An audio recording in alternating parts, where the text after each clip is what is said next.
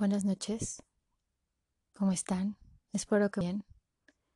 Hoy será un podcast que tratará sobre algunos temas importantes que ya a los casi seis meses que llevamos en México luchando contra el COVID-19 y en estos meses que hemos estado en cuarentena y ahora con la nueva normalidad, hay muchas cosas que puedes platicar, de las que se puede discutir y de las que se puede reflexionar. Y creo que una de las más importantes es algo que siempre los abuelos nos enseñaron y que a lo largo de la evolución de la humanidad hemos comprendido de alguna forma, pero no lo tenemos bien entendido ni tampoco bien aplicado. Y es básicamente la fragilidad y lo corta. Estoy ahorita grabando este podcast cuando la familia está ahorita haciendo los rezos de los nueve días por la muerte de un familiar. Eh, fue uno de mis tíos. Y creo que la razón del por qué estoy grabando este podcast en este momento es porque creo que me gustaría compartir con ustedes mis reflexiones acerca de cómo he visto en estos meses que hemos estado tomando todos las noticias de cuántas personas han estado muriendo diariamente por el COVID o por complicaciones con otras enfermedades, de sentir, estamos dejando de ser empáticos con respecto a eso. Creo que ya es muy común escuchar que por lo menos alguien en una familia ha perdido a un amigo, a su madre, a su padre, hermanos, sobrinos. Y realmente estamos alejándonos de lo que de lo que es natural al ser humano, que es ser empático, que entiende y que abraza las situaciones y que tiene la sensibilidad suficiente para poder entender qué es lo que siente la otra persona cuando hay una pérdida. Mi tío fue una persona a la que todos y que él amó a, todos de muchas maneras. Se fue joven y no creo que lo importante sea su edad, sino lo que siempre mi padre decía, lo importante no es cómo murió, sino cómo vivió. Una de las películas más eh, importantes para mi padre en muchos sentidos en cuanto a mensaje y también para mí es eh, El último samurái. Y lo traigo ahora a reflexión y a comentario porque hay muchas de las cosas que cotidianamente conocemos o entendemos que son solo entretenimiento o solo algo que se vuelve moda y no entendemos muchas veces los mensajes que hay en las películas. Y traigo este pequeñito comentario sobre la película, no en sí porque quiero hablar de ello, sino por la frase que, que estoy utilizando. Si tienen oportunidad de ver la película, sabrán a, a lo que me refiero. O si ya lo vieron, vuelvan a ver y cuando escuchen esa frase, recordarán del por qué estamos aquí con este podcast.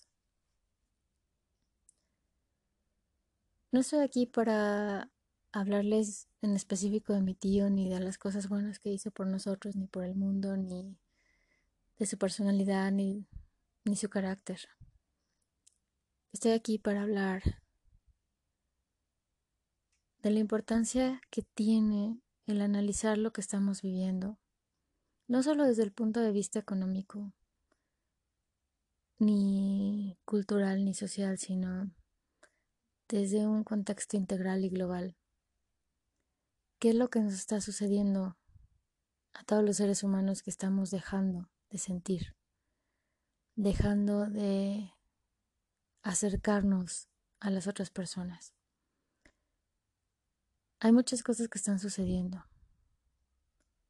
Las explosiones en Medio Oriente, los incendios en Estados Unidos, inundaciones en distintas partes del mundo y por supuesto el COVID, que es el tema que desde el año pasado escuchamos todos los días y se nos ha vuelto tan cotidiano que ya no ponemos atención. Cuando comenzó la cuarentena, al menos aquí en México, veíamos y nos admirábamos de la capacidad que tenían las comunidades europeas de unirse y de tomarse de la mano y de darse cuenta que solamente haciendo un equipo saldrían adelante. Eso nos gustaba mucho verlo en las noticias nos conmovía mucho hasta las lágrimas. Escuchábamos como algunos pequeñitos salían a los balcones a cantar y los adultos seguían la melodía y se volvían momentos de, de mucha alegría y de júbilo.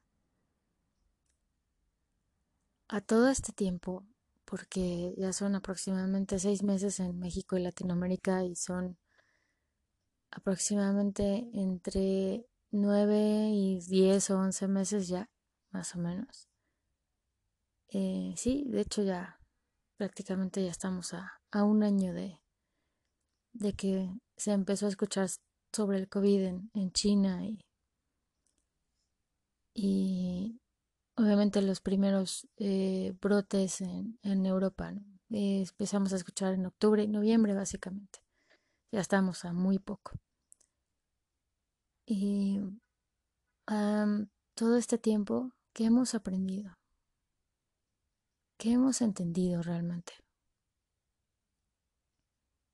Más que pensar en a dónde nos va a llevar la economía, si vamos a tener que hacer home office o school, of, eh, school home o homeschool, no sé cómo le quieran decir. Perdón, ahorita me trabé. Eh, no sé, hay, hay cosas que tenemos que pensar más allá de todo eso, más allá de de pensar en qué vamos a hacer o qué vamos a comprar o el comentario aquí es qué vamos a hacer ante lo que estamos viviendo, ante las cifras de muertos, ante las familias rotas, que obviamente la muerte es algo natural en el ser humano y en los seres vivos, ¿no? En los animales, en las plantas, es normal, es algo que es parte, parte del ciclo de existir. Pero, ¿qué estamos haciendo para poder conectar unos con los otros? Al principio empezamos a entender que dando la mano las cosas serían suficientes. Veíamos a muchos dando clases gratuitas, mostrando esa solidaridad con los demás, enseñándoles cosas que normalmente tendrían costo y dando la mano. Sé que ha sido difícil para todos porque hemos tenido tantos momentos y tantos altibajos y muchas personas que vivían bien o, o de, de alguna forma en la que entendíamos que vivían bien ahorita están viviendo de manera totalmente distinta, ¿no? con muchas carencias. Tal vez antes vivían en la opulencia o, por lo menos en una abundancia plena tal que les permitía darse muchos lujos. Y tal vez ahora están administrándose un poquito mejor y tal vez no, no utilizando sus recursos para ciertas cosas que en otro momento parecían sin importar el gasto, ¿no? Pero espiritualmente, emocionalmente y en conexión, ¿qué estamos haciendo? ¿Qué realmente estamos haciendo? porque vivimos todo eso y creo que no hemos aprendido absolutamente nada. Cada vez estamos más agresivos, más hostiles, buscamos la revancha, buscamos ganarle el paso a los demás, que creo que eso es lo que nos llevó precisamente a, a este cuello de botella. Creo que estamos generando que aumenten esos comportamientos de desesperación, de dolor, de enojo, de ira. Y tenemos que hacer algo, porque a todos nos están pasando, nos está pasando, a todos, absolutamente a todos. Y creo que estamos pasando por ciclos de momentos de, de, de felicidad, a veces de depresión, a veces melancolía, tristeza y también mucho enojo. ¿Por qué no decirlo? Sí, también estamos pasando por mucho enojo. Y algo tenemos que hacer. Hay muchas herramientas que tenemos disponibles. Y esto no lo hago como un anuncio porque me dedique al coaching de vida o a la terapia cognitiva conductual o cualquiera de las herramientas que, que sirven para, para mantener el enfoque en el presente y para mantener un orden tal y en acción. No lo digo por eso, sino lo digo porque también puedo sincerarme en que han sido meses de altos y bajos y puedo decir que más bajos que altos.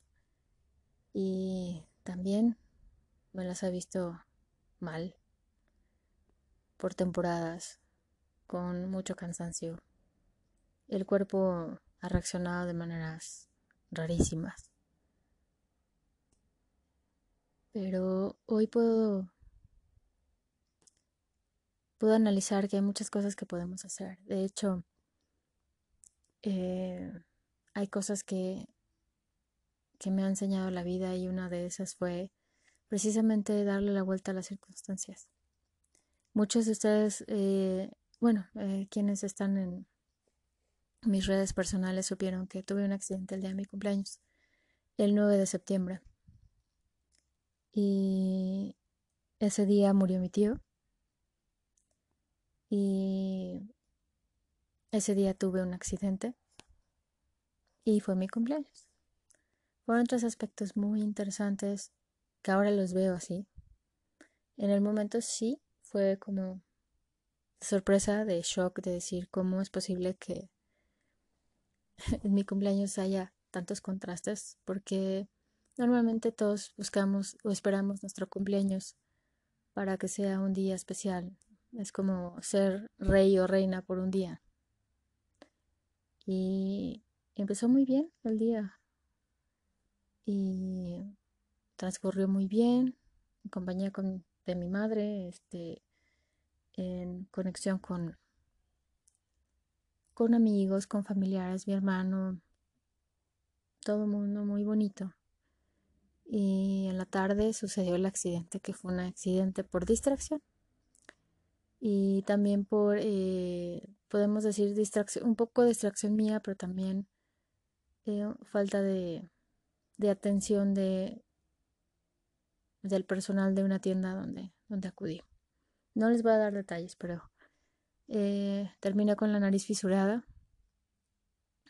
Eh, gracias a Dios es, increíblemente misericordioso, justo, bueno, maravilloso y bondadoso conmigo, porque me estoy recuperando muy rápido y eso me tiene muy feliz. Em, el accidente generó unas ligeras laceraciones sobre el puente de la nariz, aparte del, internamente la fisura. Y gracias a Dios ya, ya sanó la piel milagrosamente y ya solo queda una manchita y obviamente, bueno, eh, el, el, símbolo de la fractura que podemos decir que es como un, en lenguaje mexicano o en, en palabras mexicanas un, un gran chipote en la nariz, pero va cediendo poco a poco. Y hubo muchas situaciones curiosas con eso porque cuando me revisaron ya el médico me, hicieron las radiografías Y fue un fenómeno muy curioso porque antes de eso, cuando era pequeña, cuando era niña, tuve una fractura por una caída por, en unas escaleras. Y obviamente ya había una fractura en la nariz. Hace muchos años. Cumplí 42 años. Y la primera fractura fue como a los dos o tres años de edad. Entonces, obviamente aprendí a, amar mi nariz, aunque ya no era como la pequeña naricita bonita respingada con la que nací, pero aprendí a amar mi nariz, finalmente. Y, pero de esa ocasión había tenido un poco de problemas con los que crecí y también me adapté. No poder respirar y cuando me daba gripa, este, se congestionaba y era todo un caos. Y curiosamente con este golpe se acomodó eh, de cierta forma y puedo respirar perfectamente. Entonces es un gran milagro y es, es algo que de verdad da risa, pero, pero, pero es algo increíble. Eh, en ese sentido le pude dar la vuelta.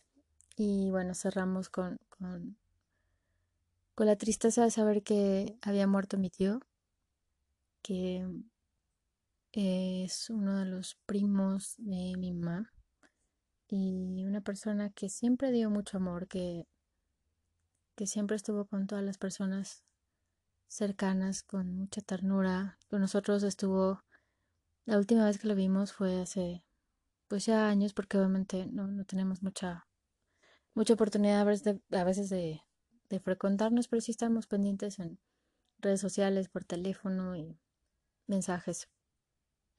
Y estuvo con nosotros en el funeral de mi papá desde desde que llegamos eh, a la sala de velación y hasta que mi padre ya descansó en, en el lugar donde, donde están sus restos. Y estuvo con nosotros todo el tiempo. Estuvo pendiente de nosotros, dándonos amor, eh, abrazándonos en todo sentido. Entonces es un recuerdo que pocas veces tienes de, de situaciones que en el momento pasan tantas cosas al mismo tiempo que olvidas muchas cosas, olvidas las personas que estuvieron ahí y tienes tantas cosas pendientes que hacer que simplemente no registras. Pero sí tengo el, registro y el recuerdo y la memoria de este gran ser que, siempre, siempre fue mi tío Toño. Y tengo muchos recuerdos de la niñez, de otras cosas cuando iba a casa de mis abuelos, pero lo que quiero decir ahora es, con esto que les estoy comentando, es que tomemos en cuenta quiénes están en nuestra vida. No los demos por sentados, ni a la pareja, ni a los padres, ni a los hermanos, ni a los sobrinos, ni a los tíos, ni a los abuelos, ni a los amigos. No demos por sentado a nadie. No vayamos por la vida pensando que tal vez esos cinco minutos que me ahorré de escribirle a mi amigo o a mi amiga o a mi familiar, les voy a reponer en algún otro momento. Y tal vez no, no se puede. Tal vez la vida te arrebata esa oportunidad y te quedaste con las ganas. Tal vez, no sé, creo que aplica eso para muchas cosas. Tal vez, no sé, en algún momento viene tu perrito y, te trae su pelota favorita y quiere jugar contigo y tú le dices que no, vete porque estoy trabajando. Esos cinco minutos que te pudiste haber concentrado en jugar con la pelota, con tu perrito, tu gatito, tus hijos, o tal vez comentar algo con alguien, se, se puede utilizar de manera más tranquila y exacta.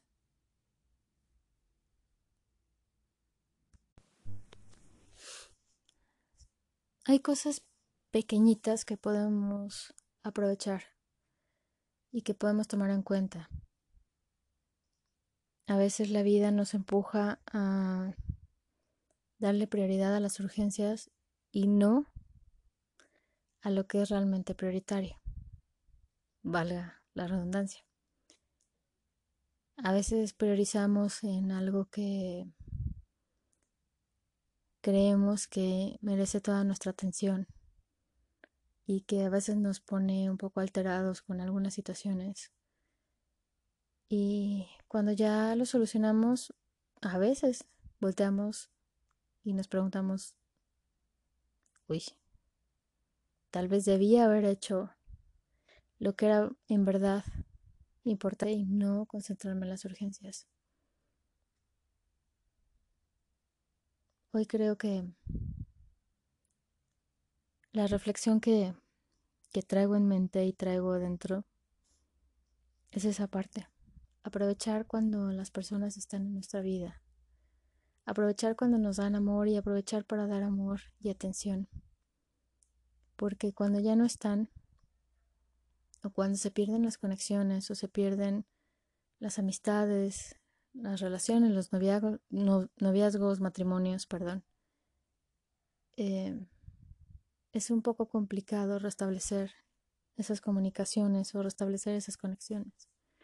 No digo que sea imposible, porque obviamente ahí entra el perdón, entra la misericordia y entra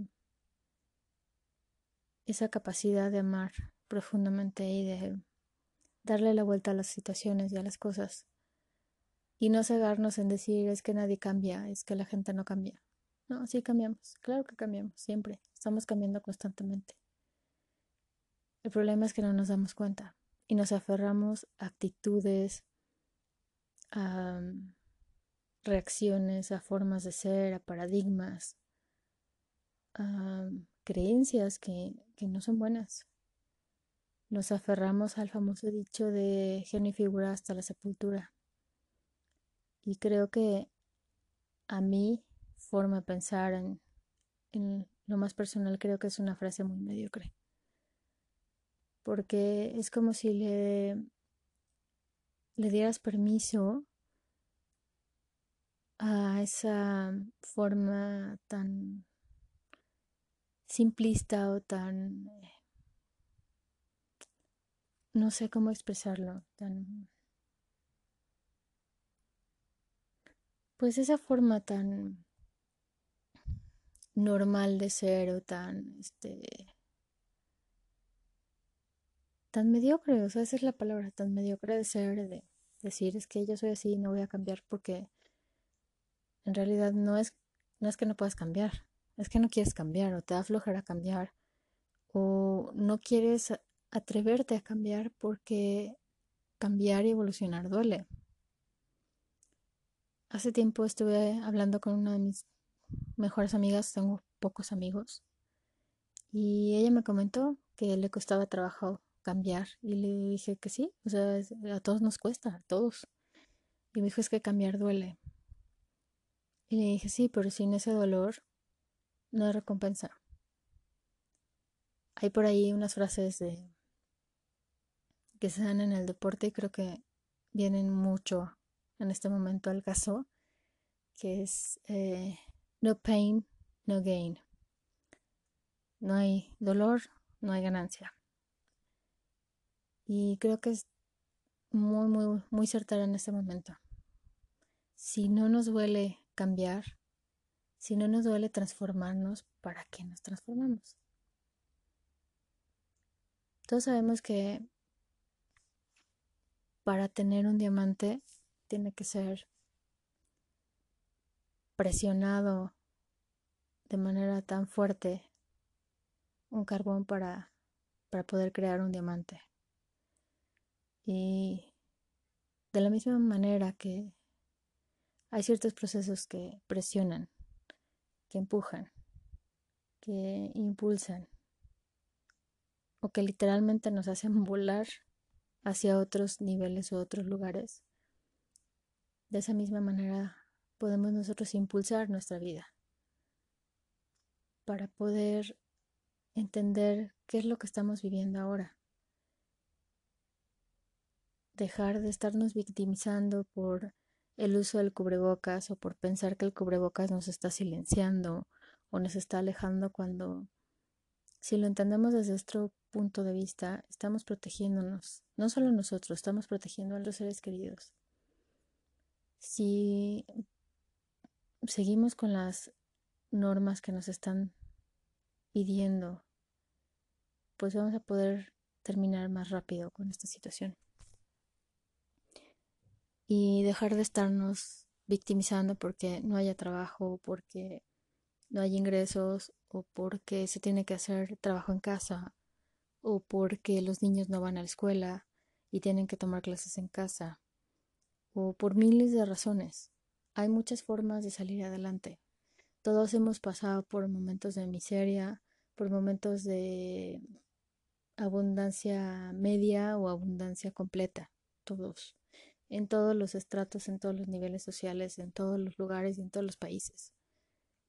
El problema o la cuestión está en qué es lo que nos decimos, qué historias nos contamos a nosotros para poder avanzar o para quedarnos en el mismo lugar.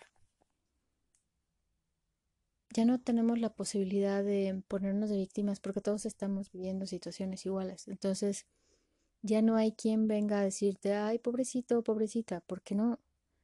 Porque realmente nos estamos haciendo todos más fuertes pero también en hacernos más fuertes nos estamos haciendo más duros.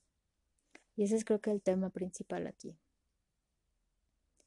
¿Qué tanta capacidad tengo de ser fuerte y resiliente, pero sin hacerme duro o dura, sin hacerme eh, poco empático, sin hacerme hostil hacia el otro, sin voltear y decir, ay, si quieres tirarte al piso, yo no te voy a levantar.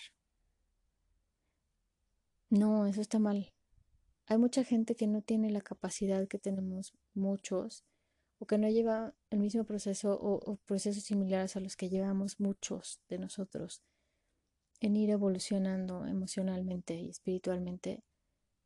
Y hay mucha gente que está despertando apenas con estas situaciones. Y los que estamos en el camino avanzado tenemos la obligación, y sí digo obligación, de ayudarles de ayudarles y de comprender, decir, en algún momento de mi vida yo estuve como tú. Y sí, se siente mal, sí, se ve feo, tal vez sí me molesta, pero yo estuve ahí. Y como yo estuve ahí, tengo la capacidad de decir, sí, se siente mal, pero puedes salir de ello. Te voy a dar la mano, te acompaño para que salgas conmigo, para que salgamos juntos, para que yo te ayude y tanto lo que tú descubres en ti mismo o en ti misma te va a ayudar a ti, también me va a ayudar a mí porque tal vez me va a mostrar a través de tu proceso cosas que yo todavía no he trabajado, que tal vez las considero que ya las tengo resueltas y no, finalmente salen por ahí y me están mostrando otra parte de mí. Y también me están permitiendo darle la mano a otra persona y mostrar la bondad que hay en mí, la generosidad, la tolerancia, la solidaridad, la empatía, el amor por el mundo, el amor por otras personas. Creo que tenemos que seguir exaltando eso que empezamos a hacer cuando comenzó la, la cuarentena y que dejamos de hacer porque empezamos a distraernos con todas estas cosas que hay por ahí en las noticias y las redes sociales que nos están haciendo volver a, ver o entender que lo importante es lo material y sí, sí es importante. Yo no digo que no. No vamos a andar por la vida como hippies en una comuna viviendo eh, de los frutos del bosque o los frutos de la selva. No sé, no. No somos elementos de Survivor. No. A lo que yo me refiero es que lo más importante es esa capacidad que tenemos de manifestar lo que nosotros necesitamos para vivir, pero nace desde el profundo amor por nosotros mismos, por nuestra vida, por el mundo, y nace también de la intención de mejorar este mundo, este universo, no solo el planeta, sino el universo. Nace de esa profunda intención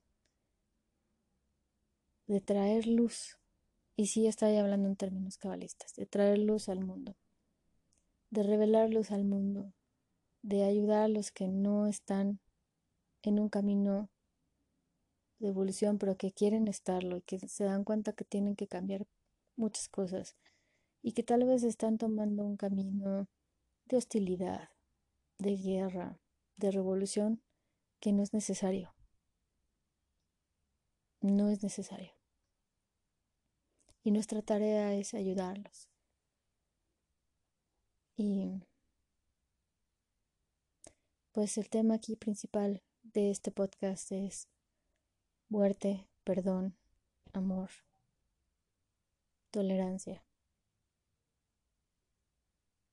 perdón, conexión. Invito a quienes me escuchan en este momento a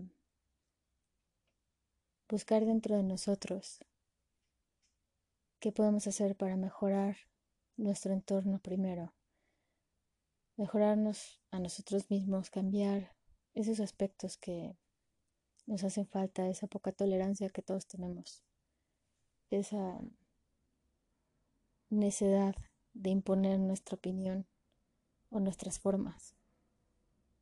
Y cómo podemos hacer para transformar eso y generar bondad, realmente una bondad desde otro punto de vista y no desde el punto de vista